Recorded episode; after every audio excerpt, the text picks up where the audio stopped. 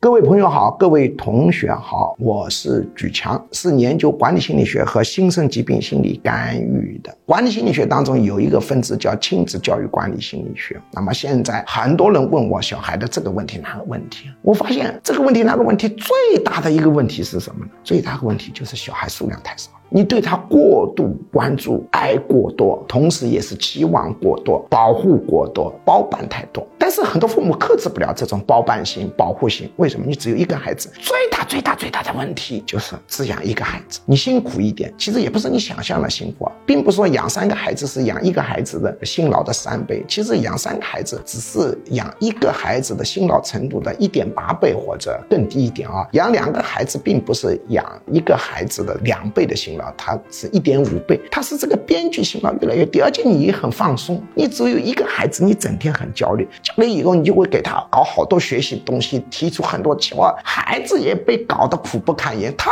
也很痛苦的，你痛苦他痛苦，所以呢，多养孩子就是现在对孩子最好的教育。